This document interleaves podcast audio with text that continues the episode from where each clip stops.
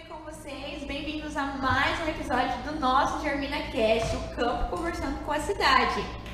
Quero começar hoje falando sobre a Inexa. A Inexa é nossa parceira desde o primeiro episódio, não deixou de faltar.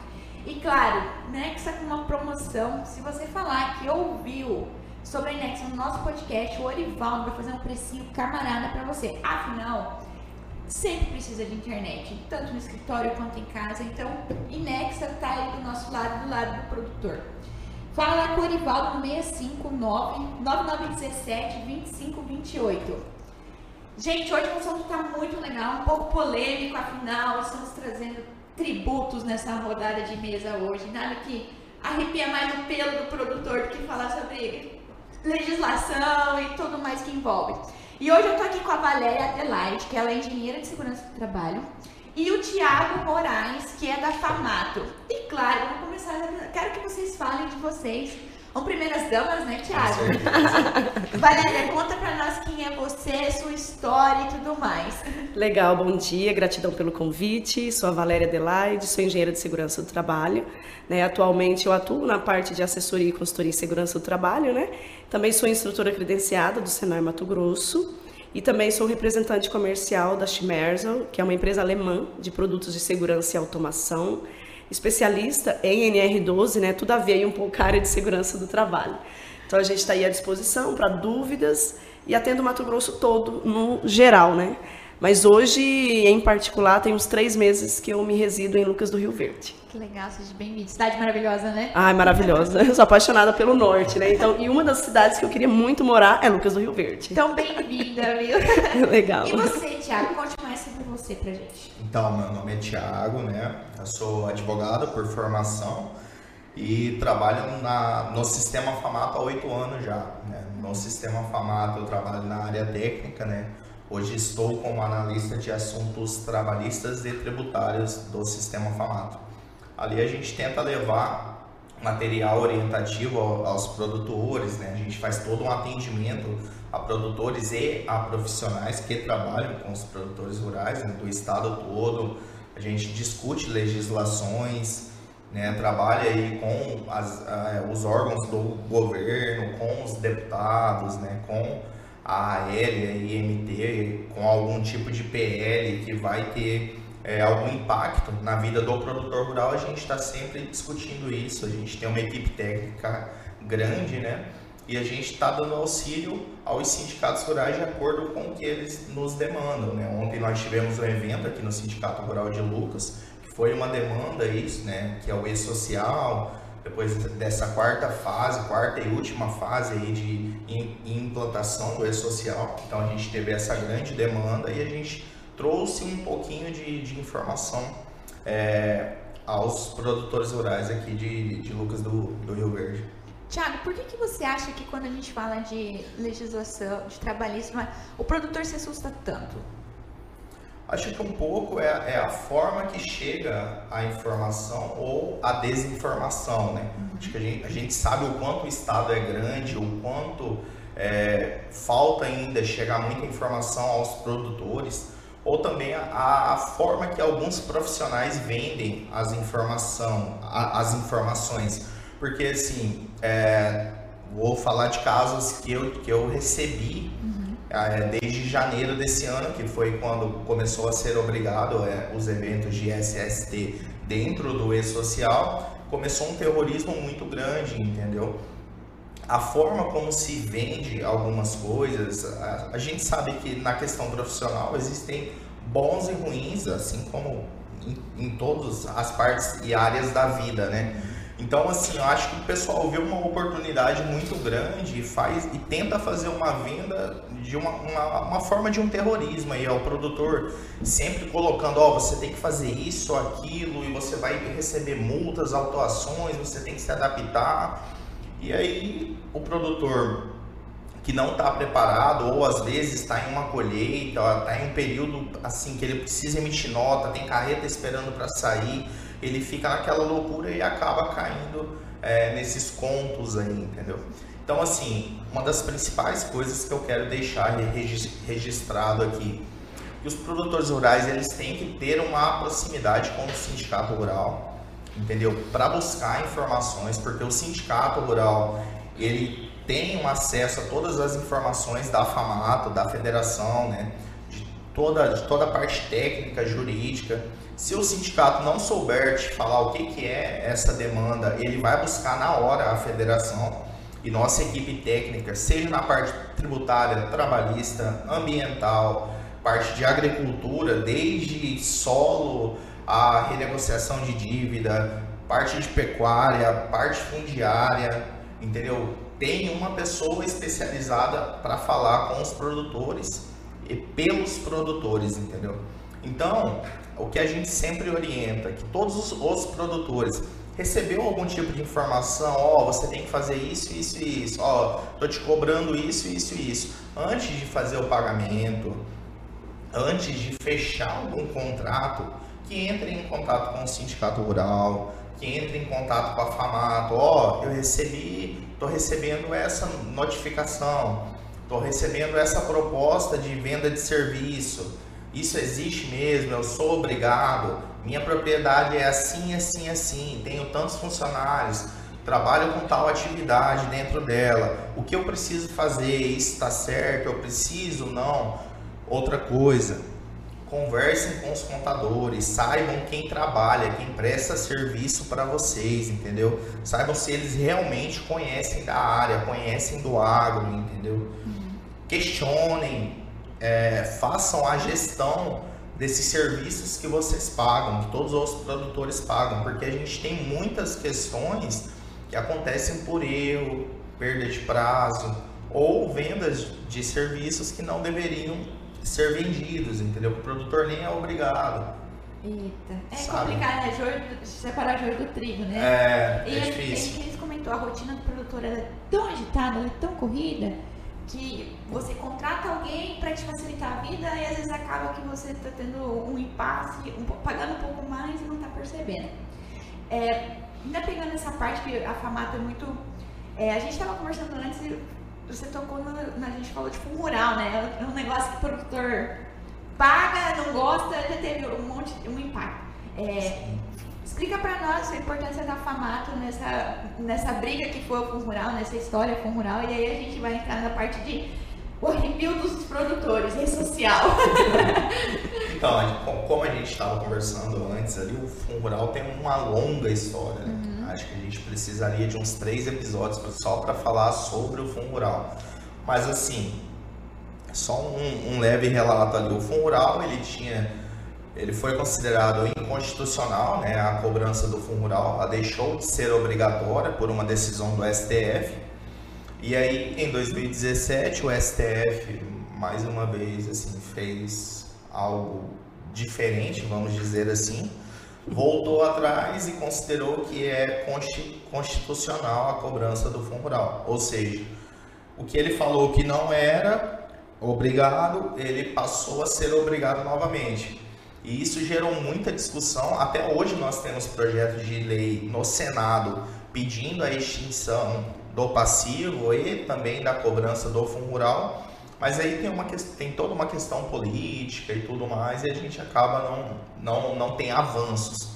Mas o fundo rural ele voltou a ser cobrado, a ser obrigatório o recolhimento pelos produtores em agosto de 2017. Então os produtores já vêm aí contribuindo e aí teve algumas alterações, assim, é, na questão da, da pecuária. Existem casos de isenção oh, que começaram a vigência a partir de 18 de abril de 2018. Então, o produtor que ele faz a venda de, de, de gado só para cria, recria e engorda, que não seja para abate, ele é isento de 2 percentuais do fundo rural. O fundo rural ele é composto por 3 percentuais que é INSS, RAT e Senar. Nessas operações que não sejam para abate, que não seja para o destino final daquele produto, ele só recolhe o Senar, só o 0,2. Isso se falando do pessoa física, né? Falando de produtores rurais pessoa física. Vamos supor, ele fez uma venda de produtor rural pessoa física para outro produtor rural pessoa física. Ao invés de recolher 1,5% sobre o valor da comercialização, que é quando ele faz isso para um frigorífico, que é para abate, ele vai recolher só 0,2%. Né? Então esse é um dos casos, trouxe esse caso de isenção. E outra mudança, que essa aí foi a partir de 2019, é a questão da forma de se recolher o fundo rural. Que agora o produtor ele tem, ele tem duas opções. Antes ele só recolhia sobre a comercialização. E agora, todo início de ano, ele escolhe pra, para aquele ano a forma que ele vai recolher. Se ele vai recolher sobre a folha de pagamento ou se ele vai recolher sobre a comercialização bruta. A única coisa que muda é que para o produtor pessoa física, o percentual do Senar sempre será sobre a comercialização. O produtor rural PJ, pessoa jurídica, todos os percentuais vão entrar na folha de salários, na folha de pagamento. Então, quando ele comercializa sobre em questão de fundo rural, ele não vai recolher nada, ou pessoa jurídica. E o pessoa física? O pessoa física que optou por recolher sobre a folha de pagamento, em toda a comercialização, o 0,2 do Senar fica sobre a comercialização, não entra na, na folha de pagamento. Bacana. Entendeu? Agora, só pra gente. Eu vi, saiu uma notícia esses tempos atrás sobre o FETAB, que tava uma discussão assim. Sua opinião, tá bom? Não ah. esquece FAMAT, talvez, uma coisa pessoal. Você viu que existe uma ideia de talvez parar de pagar esse FETAB, é o FETAB 1 e 2 a gente tem, se eu não me engano. Isso, isso. Existia uma possibilidade de não pagamento mais agora que acabou a pandemia e tudo mais. Sua opinião, Thiago, sobre o que, que o produtor deve defender uma hora dessa? Ou o que, que, o que, que o sindicato famado estão defendendo? Porque assim, passou pandemia, eu sou produtor rural, eu quero economizar de certa maneira. Mas e, e vocês? O que, vocês acham? Qual o entendimento de vocês? Então, na época que saiu esse FETAB que está agora, que a gente começou a discutir em 2019 e ele entrou em vigência em 2020, que é uhum. essa atualização do FETAB, é, a proposta inicial do governo era uma proposta muito ruim para o setor produtivo e aí nós discutimos ali, debatemos com o apoio de alguns deputados e conseguimos mudar para ficar do jeito que é hoje. E aí o FETAB hoje, se falando aqui de Lucas, né, que a grande maior parte é agricultura, se recolhe, vamos, vamos, vamos falar de soja, recolhe FETAB 1 e FETAB 2, que a gente chama assim, que é o FETAB Commodity e o FETAB adicional, mais o IAGRO.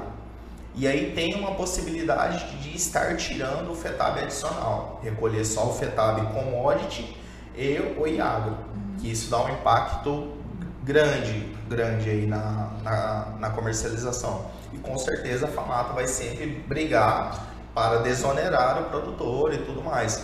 Mas assim, a gente tem que sempre é, pensar que a, a, discussão é um todo com o governo, por quê? Porque se nós tirarmos o FETAB, o governo estadual não vai, não vai deixar de recolher. Então ele vai querer o quê? Ele vai querer que volte o ICMS entendeu? E aí a, gente, hoje, o, hoje sai 20 alguma coisa por tonelada, você recolhendo o FETAB.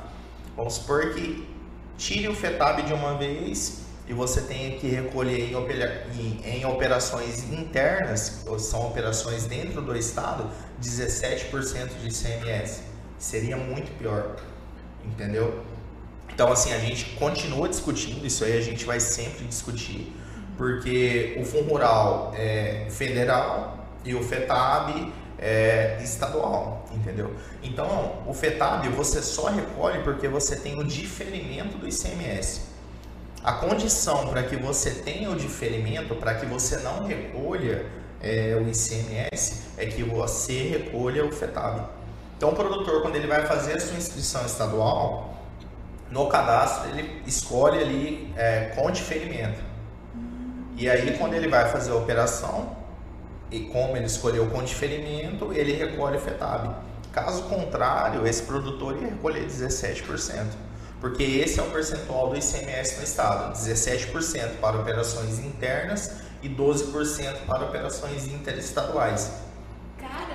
Gente! É... Ou seja, viu como eu, Luciano, não, tira afetado e vamos economizar. Às vezes pode ser que não vai economizar. Isso, é, a gente. Caramba! Assim, ó, sempre, sempre vai ter esses assuntos e discussões com o governo, principalmente porque é uma parte arrecadatória, entendeu? É uma parte que o governo precisa de dinheiro, vai sempre querer arrecadar mais. E você pensa, muda um governo, esse governo pensa de uma forma, o secretário de Fazenda pensa dessa forma. Aí troca, aí nós vamos lá novamente, representando os produtores, sentamos, discutimos.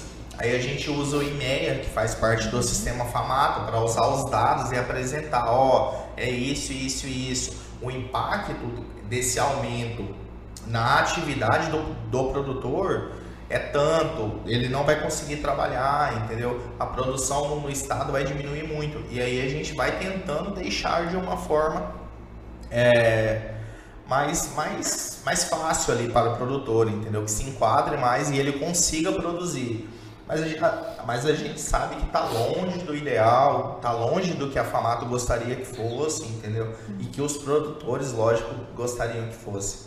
Porque muita gente fala, ah, o agro não, não paga tributos. Meu Deus. Nossa, Se vocês soubessem a realidade, quem fala isso realmente não sabe a realidade e é algo que a gente tem que vender. Porque a venda das informações sobre o agro é, é, é muito mal feita, entendeu? Que as pessoas realmente, não, as, os que não conhecem, que não trabalham com agro, têm uma visão do agro totalmente contrária do que é a realidade. Todo mundo pensa que são ah, os milionários e tudo, que é tudo fácil, que é muito dinheiro e tudo, mas não vê que o produtor recolhe muito tributo, entendeu? Muito tributo mesmo. Não vê o quanto o produtor gera de renda ali em todas as, as cidades do, do, do estado e não vê o impacto que é a produção, entendeu? Então é um sonho aí que não existe. Quem é produtor, quem trabalha com produtores sabe a realidade. Assim. Não é, e assim, é, é pintado de uma maneira, acontece de outro, e, e ainda a informação até para o produtor vem des, des, nas avessas, né? Tu que sabe, né, Valéria? Porque Isso. agora com, com o e-social. Pensa, a gente tem que fazer um evento, eu acho que vocês vão passar em vários municípios explicando sobre o e-social. Então, fala um pouquinho pra desmistifique esse bicho de sete cabeças. É, é, na verdade, o e-social é uma unificação de várias informações em um único sistema, né, Tiago? E entre essas informações entrou o SST, que é a parte de saúde e segurança do trabalho, né? E que era a última fase, né, a já ser implantada, né? E os lançamentos também. Só que os lançamentos de todo mundo é assim, é a partir de, um, de documentos que a propriedade já tem, que a propriedade já faz há muitos anos, que já é obrigatório perante a legislação. Né? Então, assim, o que é legal a gente dizer que é, o ASO, por exemplo, que é o, o evento 2220, é apenas o atestado de saúde ocupacional do trabalhador. Né? Então, é o monitoramento da saúde dele, que todo mundo já faz, que é o exame admissional, é o periódico, é alguns exames complementares né? E, e, que já é feito, na verdade. O evento 2210, que é a CAT, que é a comunicação do acidente de trabalho, que também todo mundo já faz, e que a gente vai fazer em um único sistema, que está exigindo a maior obrigatoriedade. E aí o principal, que é o 2240, que são os agentes nocivos, né? São os riscos que a gente tem no ambiente do trabalhador. Né? Os agentes nocivos, os riscos considerados, são apenas o físico, o químico e o biológico. É importante a gente deixar claro. Consegue dar um exemplinho para ficar Sim, claro? por exemplo, quando a gente fala de ruído, quando a gente fala de agentes químicos, o agrotóxico, quando a gente fala de vibração, né, poeira, isso aí são agentes nocivos, aqueles que são considerados, né? Quando a gente fala de físico, biológico e químico, são os agentes nocivos que são considerados. A partir do LTCAT, que é um documento previdenciário, é que a gente elabora e que a gente tem descrito as medições desses agentes. Então, assim, é, o LTCAT ele só é elaborado aonde a gente tem agentes nocivos, ruído, produto químico, vibração, esses agentes que são considerados. Né? Caso contrário, não, a gente não elabora o LTCAT. Então, assim, realmente, toda essa polêmica que teve, ah, não, mas eu nunca tive isso, eu nunca tive que fazer isso. Na verdade, o que, que o E-Social quer? Ele só quer, ao invés de vir fiscalizar em loco, né, todo o processo aí da legislação do Ministério do Trabalho, vir em loco, a gente manda isso via online. Né? Essas informações a gente passa. Mas o objetivo principal é saber se o trabalhador ele tem direito à aposentadoria especial ou não.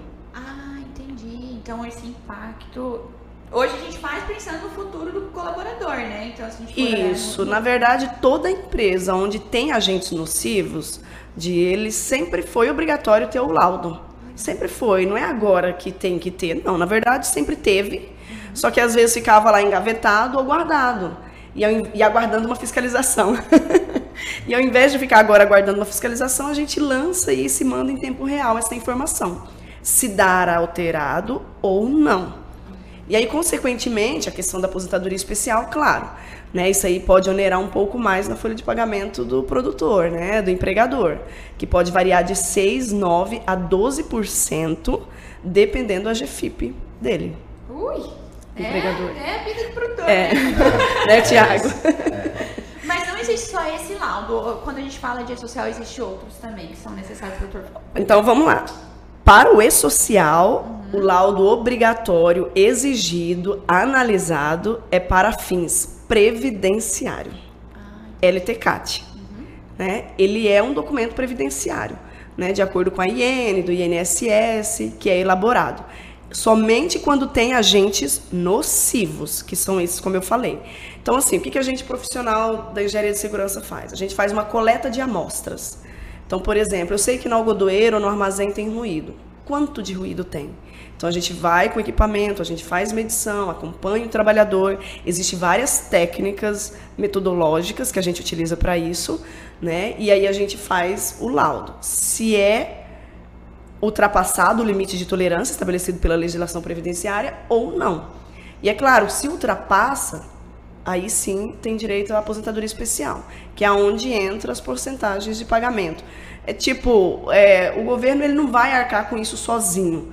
Porque quem oferece um ambiente inadequado, um ambiente nocivo, é o empregador. Mas assim, estou te falando como prevencionista. O que, que a gente faz antes disso? O objetivo principal não é que o trabalhador ele fica doente, é melhorar as condições do ambiente de trabalho. Né? Então, laudo bem feito não é questão de pagar aposentadoria especial ou não, é melhorar as condições de ambiente de trabalho para que não cause doenças com o passar dos anos. Né? E aí, como você perguntou, ah, mas tem outros laudos? Tem, temos, né? O laudo de insalubridade, periculosidade, tem o PGR, vamos falar, nós estamos falando de área rural, vou falar do PGR-TR, que na verdade sempre teve. O programa de gerenciamento de riscos, ele também sempre teve. Então a gente está na área rural, a gente acompanha quem? Norma Regulamentadora 31 é que antes a gente chamava de programa de gestão. Nas áreas urbanas é o mesmo PPRA que veio, né? Então a gente substituiu pelo programa de gestão. Só que para e-social eles não querem saber disso.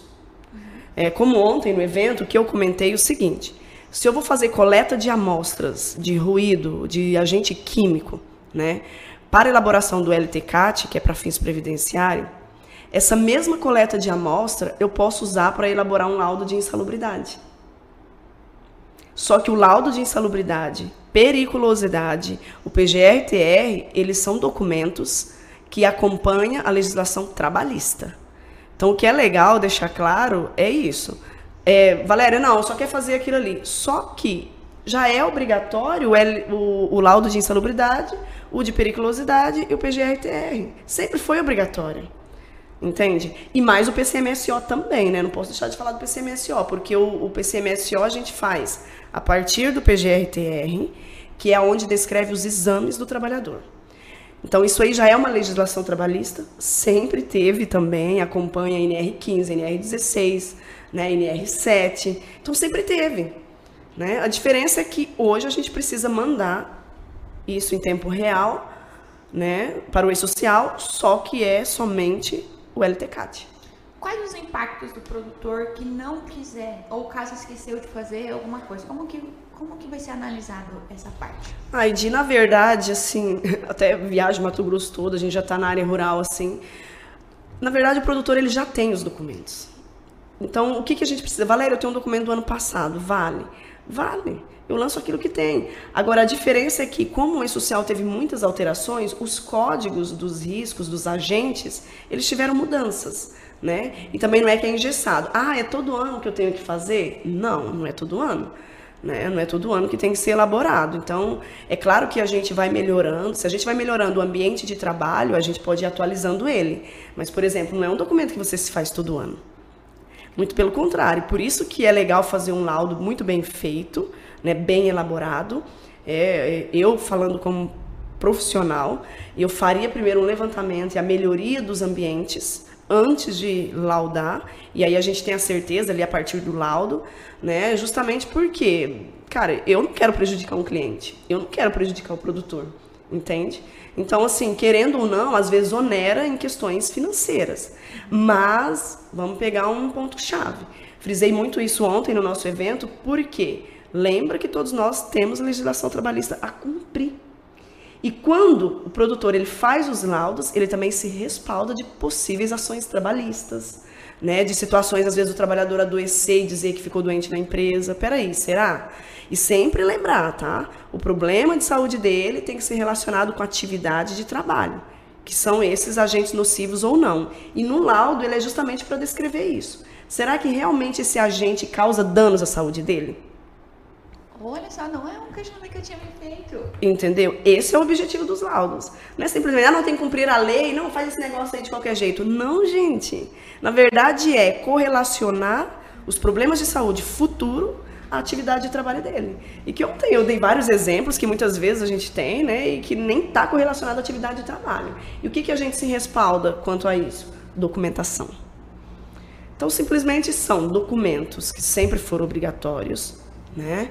É, e que respaldam o empregador, o produtor, e além disso previnem de possíveis ações trabalhistas. Quer ver um exemplo? É, se o trabalhador ele alegar que ele tem direito a receber o adicional de insalubridade por estar exposição ao agrotóxico, né, o mais comum e polêmico. Não, eu tenho direito, ele entra com ação trabalhista contra a empresa. Vamos lá. Se o empregador ele já não tem o laudo de insalubridade, por exemplo, cara, vou dizer causa ganha para o trabalhador. Porque é obrigatoriedade do empregador ter o laudo. Então, assim, se você paga adicional de insalubridade, por exemplo, você diz por que você paga. Então, se você não paga, você também diz por que, que não paga. Então, como a gente vai dizer que não paga? Através da documentação, através das medições, através dos levantamentos, através do acompanhamento, através da documentação de entrega de EPI para o trabalhador, através de treinamento. Então, é um conjunto. E todo, todo colaborador da propriedade tem que se pensar. Por exemplo, cozinheira não vai precisar um ou vai? Você acredita, menina? Calor, um ambiente muito quente. Caramba! E sempre dá alterado. Olha só, eu já ia passar batido. Da... Só que assim, por isso que a gente precisa fazer um acompanhamento. Não estou dizendo, ah, sempre dá alterado. Não, peraí. Vamos lá, né? Eu preciso visitar em loco. Como é a cantina? Como é a cozinha? Né? Então, é claro, não tem como a gente falar assim, falo brincando, né? Mas assim, sem a visita em loco, sem medições, sem acompanhamento, não tem como dizer isso. Então, assim, é por funções. Então, a gente já consegue saber um pouco, né? O que, que tem de exposição na cozinha? E tem várias palavras-chave. Qual é o tempo de exposição? Né? Qual é o horário de maior pico? Digamos que às vezes seja uma cantina que a refeição é servida só almoço. Eu já tive cliente, as meninas só faziam almoço, a refeição. Então, o tempo de exposição de pico era ali entre 9 até 10 e meia da manhã. Então, tudo isso é importante a gente considerar no laudo e avaliar legal, justamente por isso, o tempo de exposição. E saber os em detalhes. dados os detalhes, isso. E principalmente agente nocivo. Então, é de acordo com a função. Então, não importa se minha fazenda tem dois colaboradores não. ou 100. De, não, não importa se tem 100, Olha, se tem 5, se tem 10. A questão é, tem exposição a agente nocivo? Tem. Então a gente faz avaliação, tem que ter o LTCAT. E isso é até um documento que te respalda de possíveis ações trabalhistas, de possíveis problemas e etc. E claro, a gente tem que ter argumentos. Né? Como que você vai ter argumentos se você não tem a documentação, que já é obrigatória e que sempre foi obrigatória? Não, é, é aquilo, né? Rede social existe há tanto tempo que você falou, já Sim. fazia. Tipo, que nem a gente ficava conversando. Pra mim, rede social era de uma, um grupo específico de trabalhadores. Uhum. Gente, que grande engano, até fiquei com vergonha depois, sabe? Não, é imagina. Isso, é isso que a gente tem que tentar mostrar para o produtor, que, tem, que, a gente, que falta muito isso. essa informação. O que, que o produtor entende que o e-social é? que o e-social é, é uma legislação trabalhista que trouxe, que, é, que ficou mais onerosa a atividade dele. Por quê? Que teve esse baque aí tão grande agora em janeiro, porque entrou os eventos de SST, que é onde entra o, todos os laudos, essa parte técnica que a Valéria falou agora. Então é quando o produtor sentiu na propriedade dele, na fazenda, ele viu, ele viu os impactos. Só que na, todos esses laudos, como ela disse, já era obrigatório. Porque o e-social é o quê? O e-social é um sistema. É um sistema do governo federal onde ele quer todas as informações no mesmo local: previdenciárias, trabalhistas e tributárias. É apenas isso. O e-social não criou nenhuma legislação trabalhista, não criou nenhuma lei, nenhuma obrigação nova. Ele é apenas um sistema. Da mesma forma que hoje uma colheitadeira passa informação de, é, imediata para um celular, a Receita, a Receita Federal, os órgãos do governo também querem isso. Ao invés de ter que mandar o fiscal, o auditor fiscal lá na propriedade, pegar o documento, fazer a fiscalização, eles vão sentar na frente de um notebook, de um computador, em qualquer lugar que seja, abrir todas as casas ali, vamos, vamos dizer assim, e ele vai poder fazer uma autuação, vai poder dar uma multa, uma penalidade caso o produtor não venha cumprindo. Então, esses eventos aí que a Valéria falou, que faz parte do SST, dessa é a quarta fase. Nós já, já tivemos três fases. Isso. Os produtores já fazem uso do e-social muitas vezes sem saber. Por quê? Porque não era na propriedade porque era a parte de escritório, é a parte que o, que o contabilista, que o contador que faz. Um, um, exemplo que tem todo mês, folha de salário, folha, folha de pagamentos. Para o produtor pessoa física, desde 2019, ele já não faz mais a entrega como era antes, já é pelo e-social. Só que o produtor não, não, não tem ciência disso, ele não, não trabalha com isso. Essa parte ele contrata um profissional, que na, na grande maioria das vezes é o contador que faz. Então, para ele, ah, mas o E-Social que me, que, me, que me obrigou a esse laudo? Não, não, o E-Social não obrigou Isso. nada. É só muda a forma de envio. Ao invés de você fazer o documento físico ali em papel e deixar na sua gaveta e esperar uma, uma fiscalização, esperar para a entrega, não, você tem que fazer ele entregar ele de forma digital no sistema que é o e-social. Isso, na, na, verdade, são as, as, informações, né, Tiago? São as informações que são coletadas. E aí, né, é, para a gente não esquecer também, lembrando do PPP eletrônico, que ele já entra em vigor também a partir de janeiro de 2023. Mas o PPP, ele nada mais é do que o perfil profissiográfico previdenciário, ele também sempre existiu, só que era feito físico e entregado de forma física para o trabalhador quando ele sai da empresa, só que nada mais é do que é a descrição da atividade com os agentes de riscos da atividade dele. Né? Então, assim, e todas essas informações, quando a gente alimenta no e-social, então, a partir de janeiro de 2023, você pode entregar ele para o trabalhador já tudo pronto, né? Então, ele já vai ser liberado de forma eletrônica. Só que também sempre foi obrigatório, é previdenciário. É apenas um documento, né? É apenas um documento. Vamos por agora, assim, entramos, ano que vem tem esse PP... PPP. PPP, para entregar esqueci.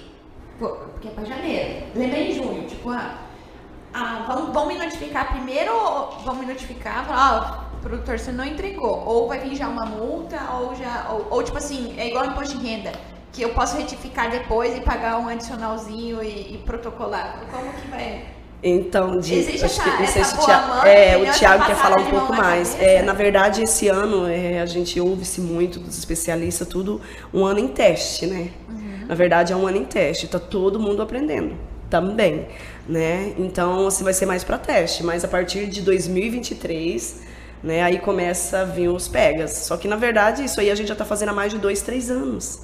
Né? É, não, porque, que a gente comentou, você não pagou INSS, a certidão caiu, pronto. Justo. Você entende? É Eles já isso. estavam te pegando de uma certa forma, tipo assim, como prejudicar o produtor? Cancela a certidão, não emite nota fiscal. O PPP, de, a gente já faz a entrega física dele para os trabalhadores. Né? A diferença é que o ano que vem será eletrônico, aí você tem que mandar isso de forma eletrônica. Mas tudo que a gente alimenta, né, do agente de risco ali no sistema, ele já é, ele já é um alimento do PPP. Aí não vai cair, né? Tem Não. coisa que o pessoal criando aquela, de novo, fantasia, né? Não, isso aí é temporário. Vem pra ficar, né, Valéria? Veio para ficar, veio para ficar. A gente tem muitos colegas profissionais, contadores também. Ah, é passageiro, não vai ficar. E na verdade, realmente, no início, quando foi lançado assim muito mais, né, Tiago, foi muito polêmico, né? A gente falou assim, peraí, vem aqui pro nosso mundo real, não é bem assim, né? Só que enxugou muito, cada vez mais enxugou. Então, por exemplo, o SST, que a gente só tem a CAT, o ASO, e os agentes nocivos, enxugou bastante e facilitou muito para todos eu acredito. Só que, na verdade, são documentos já feitos, que a propriedade já tem e só precisa ser é, mandado, enviado. Só precisa ser enviado. Então, ó, falando, falando como FAMATO, como, como entidade representativa, é, a questão do E-Social. Ele foi instituído em 2014. De 2014 para cá, a gente vem fazendo um trabalho muito forte para mudanças. Por quê? O, o, o início dele era algo grotesco, assim, era impossível você trabalhar, entendeu? Era impossível você cumprir o que pedia, era um sistema muito ruim, ia travar a atividade totalmente, não só para o agro, como para out- outros setores também. Desde então, desde 2014, a gente vem trabalhando, vem prorrogando o prazo, vem prorrogando. Ah, aí criou-se um cronograma para implantação do E-Social. Ah, vamos dividir por grupos. Por que a divisão por grupos? Dividiu em quatro grupos. Vamos pegar os grandes grupos primeiro, pela questão de estrutura e ser mais fácil uma adaptação e começar a rodar com eles, como se fosse um teste, para ir se adaptando. Ó, isso aqui tá errado, isso aqui a gente consegue fazer, isso aqui não, isso aqui precisa alterar. Então esse trabalho do social é muito longo, entendeu? A gente, tanto a FAMATO, quanto os sindicatos, quanto a CNA, que é a confederação que fica em Brasília, a gente vem fazendo esse trabalho junto com a Receita Federal, junto com as entidades do governo federal há muito tempo, entendeu? Só que é algo que chegou uma hora que não dá mais para prorrogar. Então nós sentamos, né, CNA e as federações de todos os, os estados, né, junto com a Receita Federal, o que, que a gente faz agora? Ó, vai entrar em 2022. Essa questão do PPP a gente conseguiu uma prorrogação ainda para 2023. Mas vamos trabalhar o 2000. Aí saiu uma portaria também dizendo que esse ano não vai ter multas, né? Para o ano de Isso. 2022. Para quê? Para que o ano de 2022 sirva para tanto a CNA quanto a Receita Federal, a FAMATO e os sindicatos rurais consiga levar as informações para os produtores para que o produtor faça a toda a sua adaptação no ano de 2022, porque como a Valéria falou, 2023, 2024 é a autuação, abriu o computador, ele viu, ele vai notificar e depois vem a autuação e vem a penalidade. Então a gente está usando esse ano de 2022, a FAMATO, o Sindicato Rural de Lucas participou de uma reunião que nós fizemos online, junto com auditores fiscais da Receita Federal de Brasília, né? para a gente estar tentando aí orientar para os contadores, para os técnicos falarem, ó, tá tendo esse erro, esse evento, a hora que a gente vai enviar, não dá certo, a gente não consegue cumprir isso, o sistema de vocês está falho nisso, falta isso, entendeu? Também para a gente levar essas informações para eles, para o lado do produtor ser adaptável, né, para que ele cumpra as obrigações trabalhistas aí, previdenciárias, e para que o sistema também do e-social fique mais maleável, assim, né? Fique mais fácil para o uso. Então, esse ano de 2022, a nossa intenção, o nosso trabalho pesado está sendo o quê? Orientar e fazer com que o produtor faça toda a adaptação.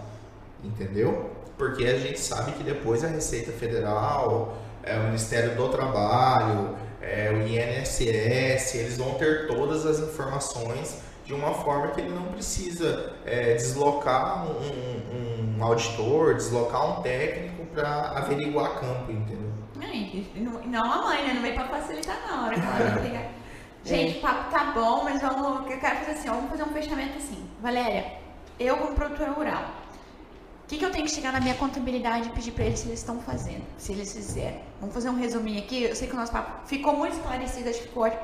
Uhum. Mas, produtor, às vezes eu acho que ele ainda está tão arrepiado com o negócio. O que, que você diria para. Um conselho que você daria para o produtor? Chega na sua contabilidade e faz o quê? Então, Dia, assim, porque a gente também tem muitos contadores que ainda não acreditam no e-social, né? Mas eles, eles, vários mandaram notificações, né? O que se é obrigatório. O LTCAT, que é o laudo técnico das condições do ambiente de trabalho, para o e-social é previdenciário, uhum. que é o que vai ser utilizado para lançamento das informações. Isso aí é contendo agentes nocivos. E aí, né, até me lembrei o seguinte: é, é, acredito que talvez não se aplica nas propriedades, né? É, mas, por exemplo, os locais onde não há agentes nocivos, né? O próprio e-social, eles fizeram uma normativa também é, autorizando a, a, a, fazer um documento que se chama o DIR, né? Que é a Declaração de Inexistência de Riscos. Então, até comentei ontem né, com o pessoal, tinha gente vendendo LTCAT para lojinha ali, né, para o pequeno comerciante. Só que o objetivo é legislação previdenciária, aposentadoria especial. E para esse documento se utiliza o LTCAT. Como eu falei antes, a gente, eu só gosto de explicar legal, inclusive pessoalmente, para não ter confusão, é que os outros laudos de insalubridade, periculosidade, né? O PGRTR, o PCMSO são documentos trabalhistas. O E-Social isso não importa. Né? Só que como empresa, como empregador, são documentos obrigatórios e que já existem e que a gente precisa deles também para algumas informações. Né? E como eu falei, para elaborar um LTCAT, a mesma coleta de amostras que eu utilizo, eu posso aproveitar e elaborar um outro laudo só que acompanhando a legislação trabalhista, porque os parâmetros de avaliação são diferentes. Legislação previdenciária, legislação trabalhista. Quer complementar alguma coisa, Tiago? Acho que assim, é, a gente lembrar mais uma vez aos produtores rurais o trabalho que o sindicato faz, entendeu? Principalmente o sindicato de Lucas aqui, que é um sindicato muito atuante. Atuante, né? né? O trabalho que a FAMATO faz, os produtores têm todo um sistema. O produtor tem a FAMATO, tem o sindicato, tem o Senar, tem o IMEA, tem o AgriHub à, à disposição dele, entendeu? É só ele fazer uma ligação, só ele mandar um WhatsApp e mandar um e-mail. Então, todos os produtores rurais, procure o sindicato rural com qualquer dúvida que você tenha, para você entender o que você é obrigado ou não, o que você tem que fazer ou não.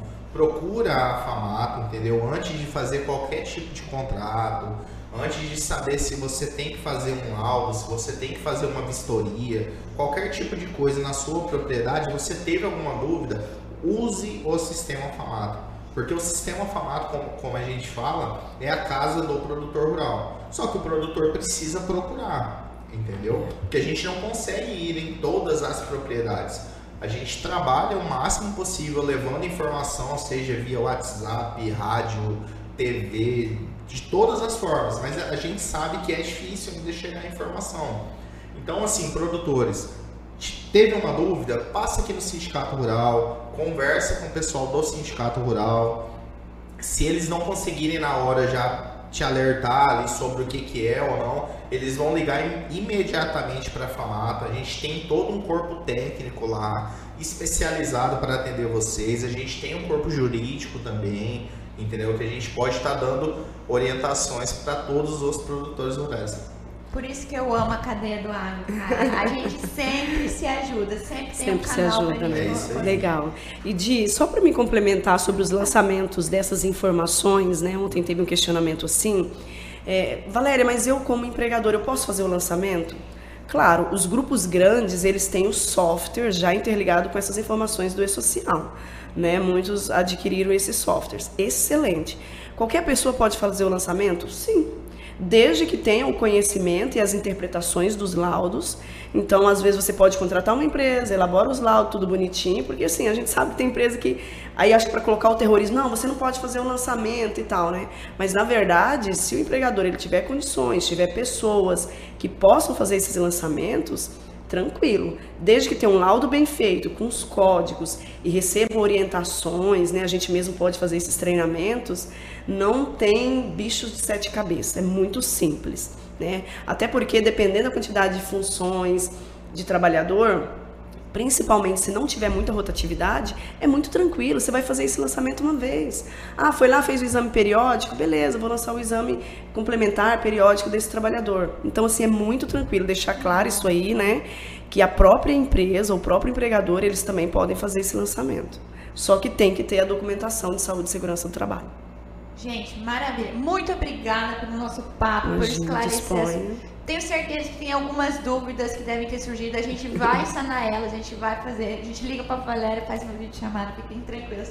Tranquilo. Mas, de novo, obrigada, gente. É tão bom quando a gente consegue desmistificar uma coisa que é, ai, aterrorizaram e tudo mais. E tá tão. Não que é fácil, mas todo mundo vai se adaptar ainda, né? Yes. Gente, quero agradecer mais uma vez a Inexa, que foi parceira da gente nessa transmissão. Como eu disse antes no início, Fala com o Orivaldo, ele vai fazer um precinho bacana, de um plano maravilhoso para te atender em qualquer lugar, fazenda, em casa, escritório. Orivaldo é o número 659 9917 2528.